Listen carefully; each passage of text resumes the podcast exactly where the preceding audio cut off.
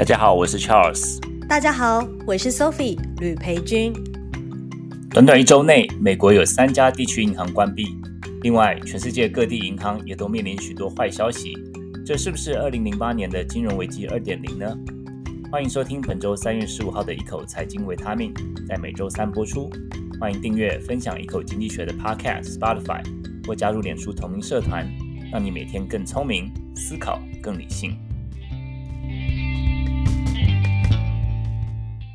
Hello，大家早安、晚安，欢迎来到我们三月十五号的节目《一口财经维他命》啊！这首当然就是这个《Hold My Hand》by Lady Gaga 啊，真的是很振奋人心，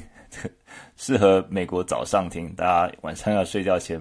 应该不适合听这么刺激的音乐。Hello，Sophie。Hello，Charles 老师，大家早安，午呃，我跟晚安。的确，这首《Hold My Hand》很适合现在，因为在这种时候，我们大家要 Hold My Hand，小心。需要 Tom Cruise 来 hold our hand。对，没有错，需要需要。对，因为最近的财经大事，不管是美国还是台湾，大家应该都非常关注。就是，哎，难道金融危机要来了吗？是不是，老师？嗯、最近是不是比较特别一点？太刺激了，就是最近这个啊、台湾可能是这方面的新闻，也是我看到也是有在播，不过就是像美国，就几乎是天天在轰炸。大家除了看到新闻端的这个一些呃一些事情之外呢，就说大家人心惶惶，然后再加上很多经济数据也出来，下礼拜联总会又要开会，所以大家一下子这个有点资讯爆炸的感觉。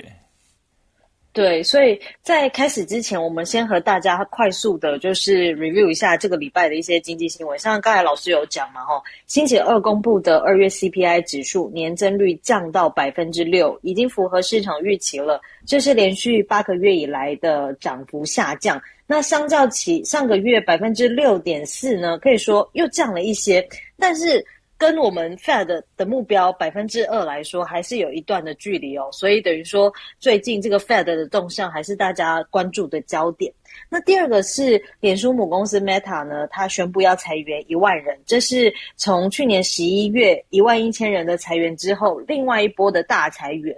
那祖克伯呢，在给全公司的信中就有讲到，这将是公司有效率的一年。那公司会削减表现不佳或不再重要的项目，同时呢，也会解雇中间的主管，让这个中间的决策可以更快，因为组织更扁平了嘛，所以效率可以更快一点。那其实不只是 Meta 啦，像我在呃，像是 Google 啊。等等的这些公司的朋友都跟我讲说，他们现在也是都是在大裁员，然后亚洲部门也开始大裁，然后他们每个人怎么说呢？一则以喜，一则以忧，就很想要赶快被裁掉，因为他们想要被裁掉之后拿一笔那个呃遣散费，就可以先躺平一下，因为他们遣散费给的很优渥。那我我在 Google 的好朋友就讲说，他真的有同事真的现在就躺平了。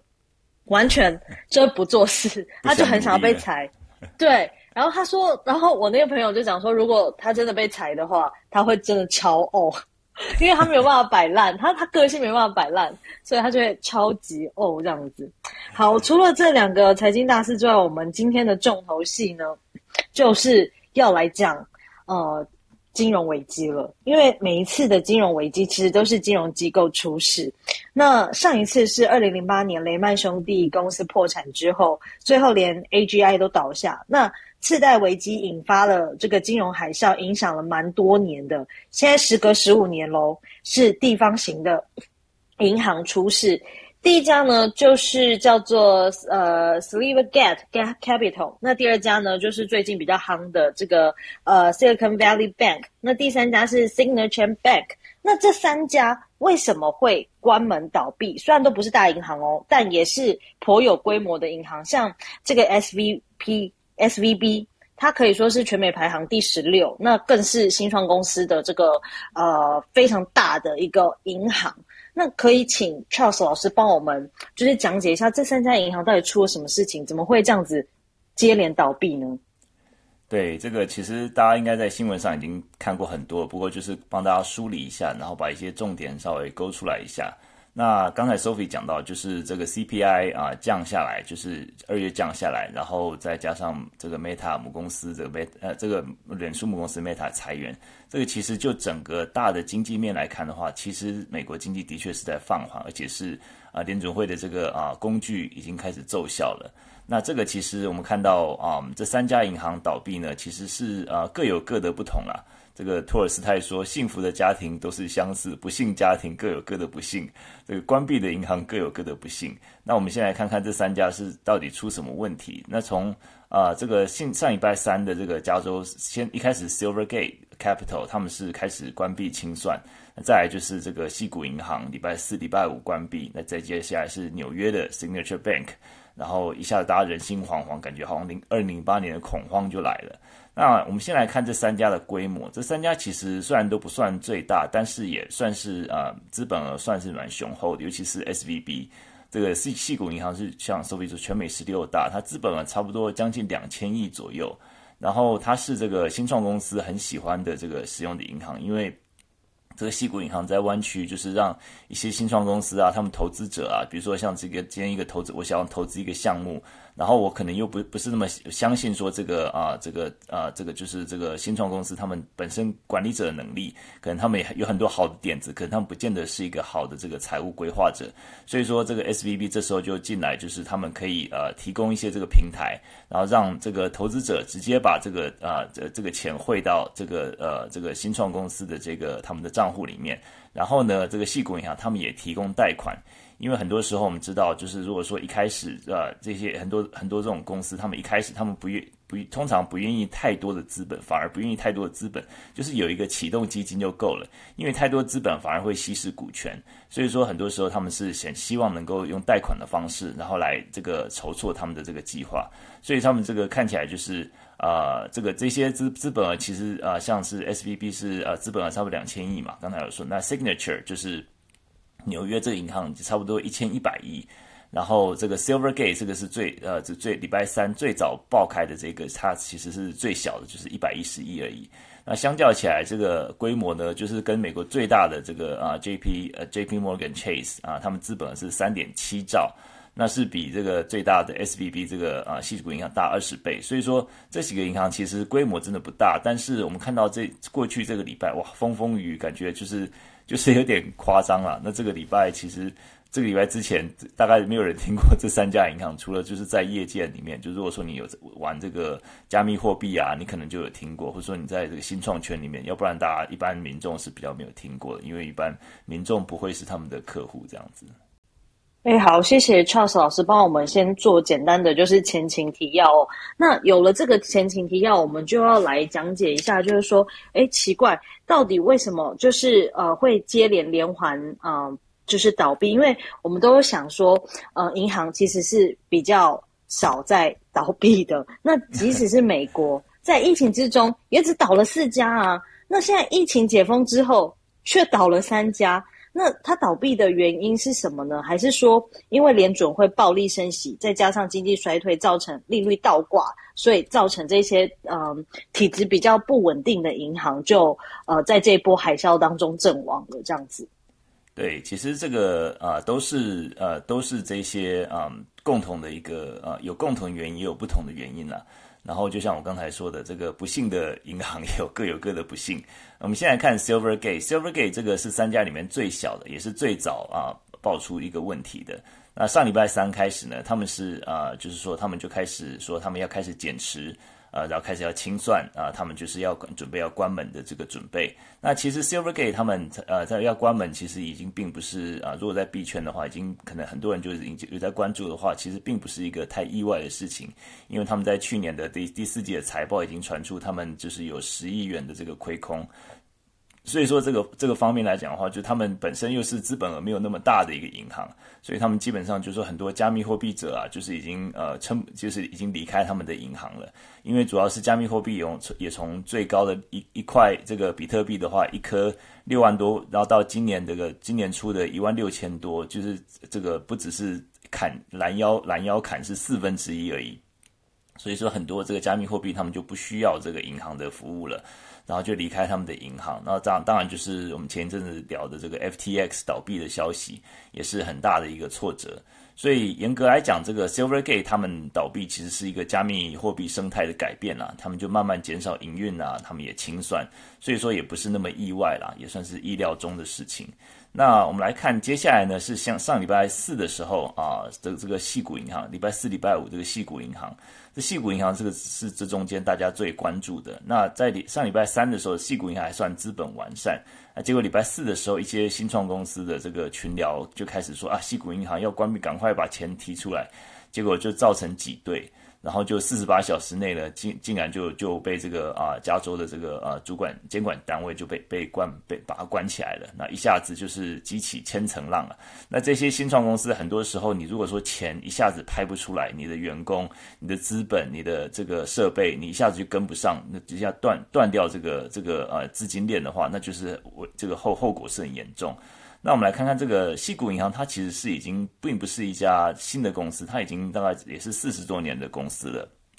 也在在当然不是这当然当然跟 J.P. Morgan 这些没有办法比，可是也，在新创圈来讲，算是一个呃，算是一个算是很有很有声望的一个公司，而且在湾区，其实讲起这个呃西谷银行，其实没有人不知道。那它的客户当然就是主要是不是一般的民众了，那就是对于跟针对这种新创公司和创投创投企业。那因为这些创投企业他们的风险比较高嘛，所以一般银行他们不愿意借贷。那矽谷银行就在这个时候，他们的营运方式就是，就像我刚才说的，就提供这样一个平台，让投资者呃这个呃投资者还有这个新创的这个啊、这个公司，还有这个银行端这三方，就是提供一个呃这样子一个平台，然后也让他们能够简单的这个很容易的这个线上的转账啊等等的。所以说他们一直是一个新创公司的最爱。然后啊、所以说新创公司也需要资金嘛。那我们刚才讲到说，他这个提供这个平台呢，比如说像投资者，就是我我投一百万给这个新创公司，那我直接存到这个西谷银行，然后银行就说好，那我也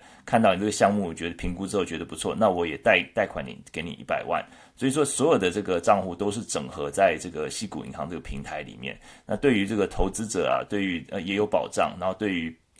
这个啊，这个新创公司他们也是有这样子一个很便利的一个方式，然后对于这个矽谷银行，他们就反正都是账内这个银行内的一些运作嘛。那那我们看到这个，其实这次他们这个啊，他们这次的这个这个导致他们的已实现的这个啊经济损失，其实只有十八呃十八亿而已，就相较于他们两千亿的这个资本，其实是是这个。这个一点点就是在这个就是九牛一毛而已。那为什么这个十八亿短短小小的这十八亿就就足以让他们啊、这个关门呢？就是说，其实是他们啊、跟总体经济也是息息相关的。就是说，随着经济放缓，就是他们很多的客户啊，新创公司在过去一年这个筹募基金的都是缩水。他们很多的这个啊，这个新创基金都是回到疫情前的水准。大家如果仔细看的话，从从去年第二季以来，其实是大幅缩水。那基本上现在已经回到疫情前的水准了。那大家知道，新创公司这个烧钱都是烧得很快嘛。那如果说现就是说，如果说现在他们没有办法募到那么多钱的话，那可能或许他们的现金的需求就比较大了。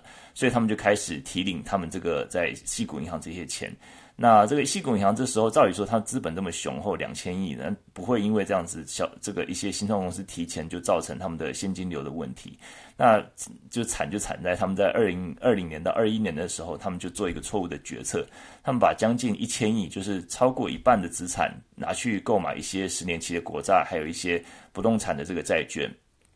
然后那时候这些债券都是啊、呃、算是比较高价的情情况，因为这是当时这个殖利率还是蛮低的嘛。但是你知道这些这个国债还有这个不动产的债券，其实是一个蛮稳固的一个投资，所以也是可能就是想要他们的想高层的想法，或许就是希望能够稳固这个啊他们的资本这样子，让他们不用太不会经受经受到太多的这个波动。结果呢？结果这个就是过去一年，这个联储会就是暴力升息，连续八次的升息，从百分之零，短短的一年内就升到百分之四点七五。那这也就让这个殖利率就上升嘛。那殖利率上升，这个价格资产价格，这个国债价格就会降低。那如果说这个就是等于是你当初买的，可能可能呃，可能就是是是跟现在现在比起来，已经刚当初买是有点太高的价钱。那如果说你不赎回，这个就没有差嘛，反正就是未实现的损失，反正你就是只要在时时间到了再赎回，那你就不会有亏，不会有不会有损失。但是就是这个一连串的完美风暴，就是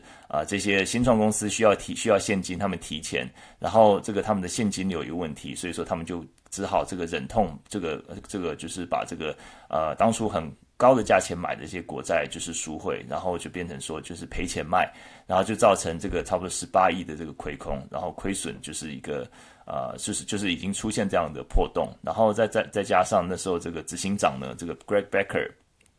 说要犯一个低级的公关错误，他那时候就是礼拜四的时候，上上礼拜四的时候已经看到这样子的问题，然后他就呃以 email 给这些新创公司的这个大客户，希望他们就是 stay calm，就是保持冷静，共体时间。不要大量提款，结果后来这个诚实的 email 就变成压垮骆驼的最后一根稻草。结果大家一传十，十传百，就大家都哇，糟糕，这个矽谷银行快不行了，赶快来把所有钱都提出来，赶快转到比较好的银，就比较大的银行，像这个 Chase 啊这些银行，一窝蜂来提钱。结果当然就没有办法提供这么资金，就变成呃一自我实现的预言了，就是挤兑。那这个就是西谷银行，西谷银行这是中间现在大家还是在啊、相当关注的。那不过目前来讲，就是、呃、应该已经稍微平息一点了。就是这些客户他们说他们已经可以呃动用他们的资金，然后他们就是可能或许整个资金链并没有断裂，因为现在美国联联储会开始出手了。那第三家这个是 Signature 银行，Signature 银行是在纽约的这个银行，这 Signature 银行它其实是一个。蛮有意思的银行，这家银行就是说，在纽约这种就是这个呃，就是这种这个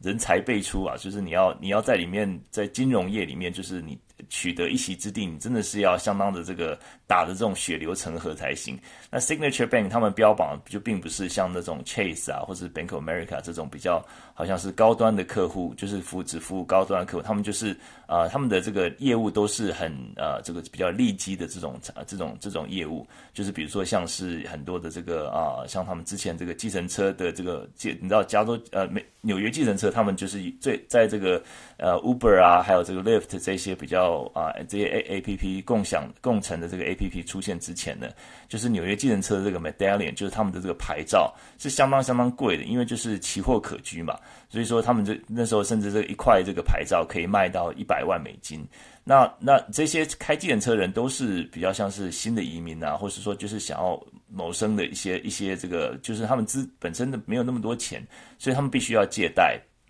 然后这个啊，Signature Bank 就是算是很大的一个，就是借，就是专专门是做这种这样的贷款。然后另外他们也是从这个，他们也是做很多这个加密货币。他们加密货币也是那时候算是第一纽约第一家愿意接受加密货币存款的这个银行，然后他们就是你可以看到，他们就是很愿意在这种比较创新或者比较利基的这种这种呃业务或是这些产品上面来啊、呃、来发展，所以说就是也是打下了这一片天地了。那 Signature Bank 呢，就是说在这个也是在过去嗯，就是从 FTX 倒闭的时候呢，他们那时候加密货币占了他们的资产的五分之一。这个打击也是不轻了，那再加上他们也是有买许多的这个十年国债，所导致导致的这些流动性的危机，所以说很多客户在看到哇，Silvergate S 那个呃这个矽谷银行发生的事情，那想到的马上就是这种中型的地区银行，就是 Silver 呃 Signature，然后就是很多客户就在星期四、星期五开始把钱提出来转到呃这个呃 Chase、JP Morgan 这些。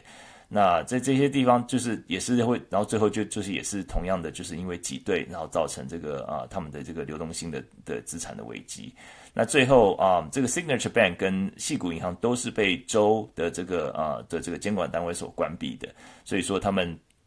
呃，就也不算是，不能说是这个倒闭啦。就是说，我看台湾有些媒体说倒闭，其实不能严格来讲不是倒闭，因为现在就是接下来一定是会有接管的。你说像这个啊，矽谷银行现在就是在啊英国的这个分部分行，其实是被汇丰接手了，是用一块英镑，就是被汇丰接手。然后就是因为他们本身的资产的状况其实还还是蛮良好的，所以说这个等于是汇丰银行的主管就说这个是千载难逢的机会，这个不得呃 这无不容不容错过的一个机会。所以说啊、就是这几个银行虽然说就有一点这个啊，都这个关关门的原因各自不同，但是啊，大环境的因素其实是很类似的。那最后就压压垮那个稻草，就是呃很多都是因为挤兑的关系。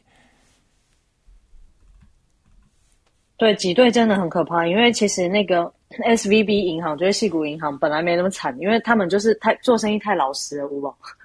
就跟大家说，先先不要来换钱了，我们真的没事，结果不讲还有一讲大家惊喜，只好就疯狂去挤兑，所以才会发生第五银三百两。没错，没错。然后我今天有看一些外媒报道啊，就是说矽谷银行的风控长其实早在去年四月就离职。意思是呢，他们的风控长空缺长达将近一年的时间，而且不只是矽谷银行内部的状况很严重，像是有一笔有一本非常知名的著作叫《富爸爸穷爸爸》的作者清崎先生呢，他也说，他多年前就预测雷曼兄弟会倒闭，那他自己预估下一间要倒闭的是瑞士信贷，因为瑞士信贷现在体质不是很好，恐怕也是一颗未爆弹，因为他们十四号就是自爆哦，他们二零二二年的这个财报发现内部控管有非常重大的缺陷，而且呢，这种流动性的风险可能会持续恶化。那等于说，矽谷银行的这个余震啊不断，那瑞信银行又来乱，再加上瑞信银行最大的投资者就是沙国银行，他们也这时候呢不是雪中送炭哦，他们是呃落井下石，就说哦不好意思哦。我们现在没有办法提供更多的财务协助了，所以导致瑞士银呃瑞信银行呢怎么样呢？它今天就重挫了百分之二十，还暂停交易。那不止拖累自己哈，还拖累整个欧洲的股市全面重挫。那像是美股期货盘也是大幅下跌。那现在还有华尔街的分析师就选出，除了我们现在台面上爆出来的这几家银行之外，包含了第一共和银行，还有九间这种中小型的银行，都是高危险的族群。那等于说未来的走向都还很不明朗。那现在这些银行应该就是要加强这种风控管理，然后赶快来进行亡羊补牢。那但是我们想要请教一下老师，就是说，你看哦，现在已经有三家银行倒下了，那联准会、财政部还有联邦存保机构，他们难道没有作为吗？有哪一些可以保证存款人可以呃安全的拿回他们的钱？因为我看报道有人说，他们就在银行的门口，就是苦苦哀求，他们的钱真的要一夕间化为乌有了吗？美国政府要怎么做呢？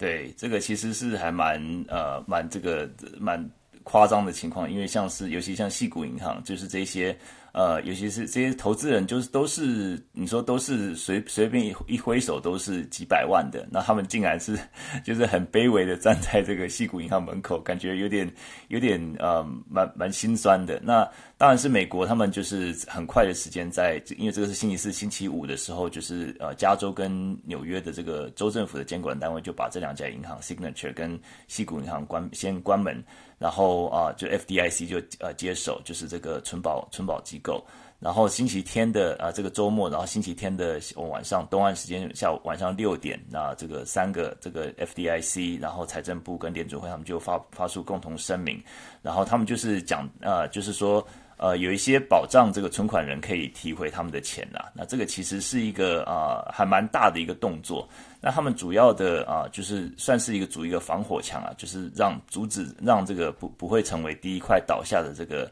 骨牌这样子。那它主要是有两招啦。那它第一招就是就是完全保护所有人的这个存款人，存款人的这个存款，就是他们这个有一个呃条例，这个啊联邦存保单位有个条例叫做 system 呃 systemic risk exception。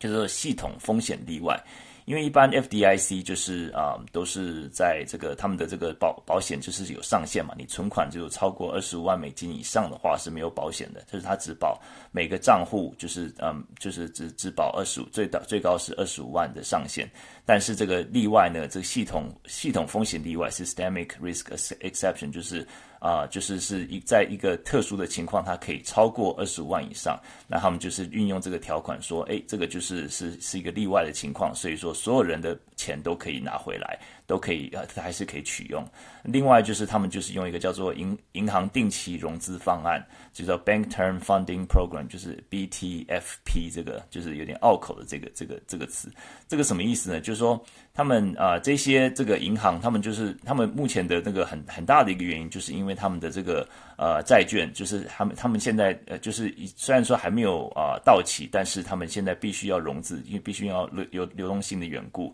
所以必须要就是贱价把。他们这个手上握有握有债券卖掉，然后拿到这个现金流这样子，那这个联准会就是允许说他们可以用这个债券来抵押，然后再向这个啊，就是向这个在在跟这个啊这个联准会来贴现，然后让他们能够就是用这样子一个啊，然后而且就是长达一年的这个贷款，那这些机机构就是用这些好的债券，就是美国国债啊，或是抵押债券啊，或是这些这些不动产的抵押债券这一些，然后作为抵押品，然后然后联准会可以继续的就用贴现的的方式，所以很多人就是。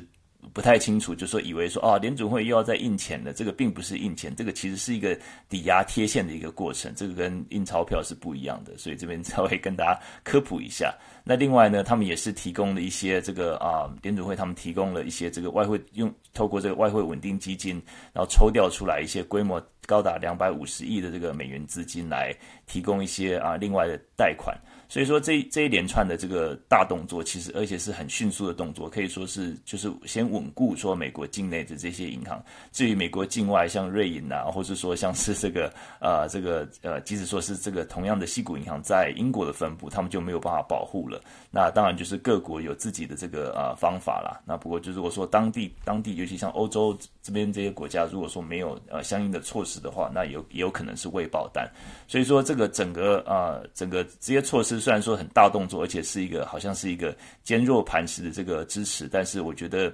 呃，比较像是把这个危机一下子这个这个炸弹，你先引线先拆掉，可是这个炸弹还在，就是之后有可能会变成一个小比较小规模，或者说看它会不会就是会在一个一些地区性的，还是会有一些未爆弹这样子。那很多人就是怕说会不会造成像二零零八年的一些灾难啊？那我。目前认为说，至少这个最大的危机先解除了，那目前的是不用太担心了。首先，这些银行他们共通点是流动性危机嘛，那流动性危机就是这个啊、嗯、整体经济放缓的问题。那这三家银行，尤其是矽谷银行，它并不是一家典型的银行嘛。那我们刚才有说过，其实像我们这种一般民众都不是他们的这个客户，所以然后再加上那其他另另外两家银行很多是加密货币的使用者，那大部分银行就不像这些银行，就是有这些单一的客户。那另外就是我刚才说，他们的资产品质还是蛮好的，就是像西谷银行在在英国，他们就是被用一块英镑被汇丰接管，HSBC 接管，然后他们说这个其实是千载难逢的机会，就是等于是这个的 马上入入手这个他们的接手他们的客户这样子。那其实相较起零八年的这个雷曼兄弟的这个这个案件，其实是是大不相同啊，因为当时二零零八年雷曼兄弟，如果你看他们的手上资产。联邦兄弟资产都是手上都是有毒的这种 CDS，就是说所谓的信用违约交易，或是不动产这个抵押债券，那时候都是衍生性商品或是次贷的这种啊，就是很多很多民众是根本没有这个能力去贷这么多款，然后银行就是很轻松的就给他们一个几十万、几百万的这个贷款，所以相较起来其实是差相差是很多，是只有值这个品质的不同跟量的不同。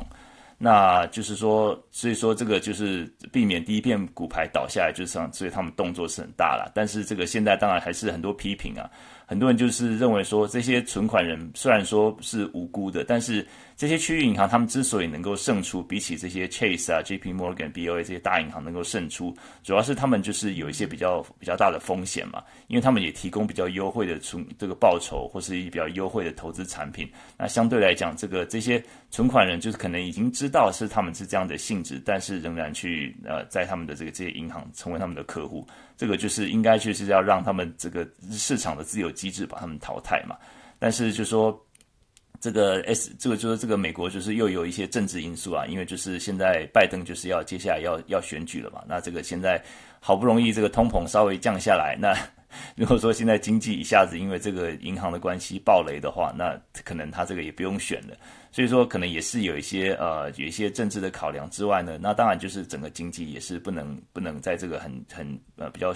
这个虚弱的时候，就是希望能够维持这个最基本的这种信信任，对银行的信任。所以说，基本上啊、呃，这个他批评人固然是有啦，但是我觉得整个来整体来讲，他的当然还是不能见死不救这样子。所以目前看起来是美国这边至少先止血一下，不过就有点像是把这个定时炸弹往后调拨一大格，就是这样子的一个一个感觉。那，所以等于说，像有些人就会讲说啊，我就不想要管政治。其实你生活所有的事情都跟政治有关，像你看，你你连银行倒闭，政府的政策能不能就是做好，就是安全控管，也是非常重要的一件事情。但是我们话说到头哦，这波银行关门呢、啊，就表示说联准会真的下手这么重吗？那对于接下来还会造成什么样的影响？对，就是我们刚刚看到，就是一连串呃很多感觉联准会的这个升息有点太过暴力升息，有点造成一些啊、就是没有预期的一个后果吧。那之前有一个啊已、呃、已经过已经过世的一个一个经济学家，就是叫 Rudy Dornbush。那这个鲁迪多恩布布许，这个他在。是在他他说这个有一句很有趣的话，他说在经济学中，事情发生的时间比你想象的要长，然后他们发生的速度比你想象的要快。这个就是很贴切的形容这次升息的过程，就是升息的过程就是诶，美国经济怎么这么精打这么耐打？就是这个从八次升息从百分之零升到百分之四点七五。那感觉这个劳动力还是会还是很很坚强啊？怎么就是中间这个一想要这个压压压抑的这个像是这个薪资的增加啊，这些都还是看起来很强劲。那就像升息，就像有点像我们在敲钉子，有没有？就是说。你在敲的过程，就是说你你的手一定会被敲到，你这个钝器嘛，你这个这个榔头就是一个钝器，所以说你在这个要把钉子锤进这个木头里面的中间过程，你手可能会敲到。那今天这个感觉就是说，你一直注意在手，手就是你的这个劳动力嘛，你以为以为手会敲到，结果这个榔头一飞，结果就敲到脚趾头，结果是另外的这个呃银行业开始受受损。那所以说这个其实嗯。银行业现在已经有点像哀鸿遍野了。那因为升息所造成的国债价格降低啊，还有就是流动性这个风险已经造成已经现实已实已实现这个损失的问题。那那升息当然就是认为说是罪魁罪魁祸首，可是不升息也不行嘛。那就像刚公布的这个呃通膨，就是这呃年增率是还是百分之六，还是比预期的百分之二多出两倍啊。所以说你这个就是联储会是不会缩手的。那那至于说幅度或许会稍微降一点，因为下礼拜二三的这个呃这个利利率会议，原原本市场预期是大概升两码，那现在有可能就是升一码左右。所以说啊、可能就是接下来这些一所有的东西都是联动的，经济总体经济还有各这个地区银行、区域银行。然后区域银行，然后这个投资人，然后这个新创产业这些，所以说这一块接着一块都是没有一个是能够独立出来说，诶，你为什么当初为什么不这么做？所以说这个是要整体的来看。那我们可以当然就是可以就是用这样子评论的角度来看。那但是就决策者来讲，他们就是必须要两害相权取其轻嘛。那就是就是就联准会的角度来讲，通膨不像。就是的，何以安天下？所以说，就是就他们的立场来讲，他们还是会继续升息的。至少今年还是一个通膨年，还是一个高高利息的一年。好的，非常感谢 Charles 老师。就因为我也很感谢 Charles 老师做今天这个题目，因为讲到一个实在话，我真的觉得台湾媒体关注的程度虽然有报道，但是关注的程度好像没有那么大。所以透过今天的这个节目呢，也让我一边做功课，然后一边听 Charles 老师讲解，就让我觉得说，哦，原来它造成的影响并不是我们眼睛上看到的这些而已，就是冰山下面要注意的东西还是很多的。谢谢 Charles 老师，而且 Charles 老师听说这周六会继续讲这个题目，是不是？对，因为这个事情还在继续发展，所以我们这礼拜六的一口经济学还是会继续讲。不过一个经济学先跟大家预告一下，就是呃时间，因为日光节约时间，所以。调往前调啊一个小时，所以说变成台湾时间是十点半啊，那美国时间还是早上礼拜六早上七点半，所以变成一口经济学跟一口财经维他命都是十点半。那另外就是呃陈永康呃这个他的主持永康新世界，他也邀请我就是讲这个题目，所以大家如果说明天星期四的台湾时间的中午啊十二点到一点，如果大家有空的话，可以可以呃来到 YouTube 去看陈永康。跟我聊这个题目，那这个我们就是会再再更深入一点，再啊、呃，就是更广泛点再聊。那大家可以有兴趣的话，有时间的话，可以可以听听看。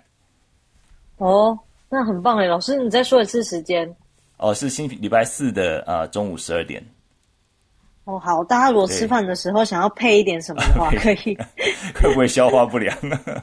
不会不会，我们就当做那个，知道吃饭时候看的东西，这样配下去，给它配下去，呃、给它配。对，那就是就是因为毕竟永康他他的这个啊，他做的题目，他做节目的这个特质，就是说他的他讨论题目很广泛，所以说，除了这个啊，就是这个啊，就是银行银行业的这些纾困啊，这些或是他们的这个金融风暴这些之外，那我们还会再讲到说，呃，一些这个呃日本银行的这个啊，这个跟美债的关系啊，然后这个美债这个这个上限啊，这些就会比较展开来讲这样子，所以我们就我也很期待跟他看擦出什么火花来。好哦，所以大家明天中午十二点如果有空的话，记得搜寻陈永康的 YouTube。那这样子我们就可以看到 Charles 老师这继续延续我们今天的这个话题来讨论那个 SVB 银行破产，还有其他银行的事情。好的，非常感谢大家今天加入我们的房间。对，谢谢，也谢谢这个在 Chat Chat Room 这个聊天室，我还没刚刚还来不及看，我等一下慢慢来慢慢来看呀。大家对这个议题都相当的关心，也看到很多。看，应该是业界或是相当有关注的一些朋友啊，谢谢大家，谢谢谢谢，我们下周三见喽。对，也谢谢 Sophie 呀，辛苦了。好，大家台湾的晚安，台湾朋友晚安，美国朋友早安，大家平安顺心。啊，这个这个钱钱就是钱财乃身外之物，如果说有受到影响的话，大家平心静气，这个慢慢看这个发展。美国政府是不会不会坐视不管的。好的，谢谢 Charles 老师，大家拜拜。大家拜拜，晚安，拜拜。